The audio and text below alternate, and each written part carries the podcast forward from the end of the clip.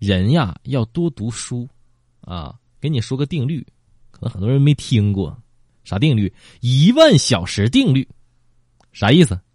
就是说，如果你把一万个小时的时间花在了同一件事情上，你就会在那件事情上成为专家。可是我从小到大都已经睡了上万个小时了，反而在入睡这件事情上是越做越差。我爸以前总告诫我说，结婚有四大原则，啊，我记记得挺清楚的。第一个，就是一定要找一个全心全意爱你的女人；第二个，要找一个勇于挑战你的人。你你细琢磨这句话啊。第三个，啊，就是一定要找一个有情趣的女人。第四个，也是最关键的一个，就是。你不能让他们三个见面。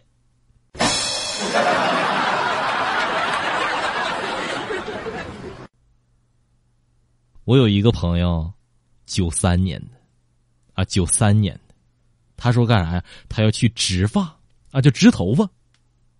我就心里感叹呢，我的妈呀，这才多大呀？啊，这家伙就挣够了植头发的钱了。那这得多有钱呢？得。总有人抱怨自己体质不好，这娃说那个啊，我我我易胖体质，我又喝凉水都胖。朋友们，其实错了，他呀只是太健忘了，他忘了自己吃汉堡、炸鸡、披萨饼、羊肉串的时候了，他就记着自己喝水的时候了。问。人在什么时候动作反应最快？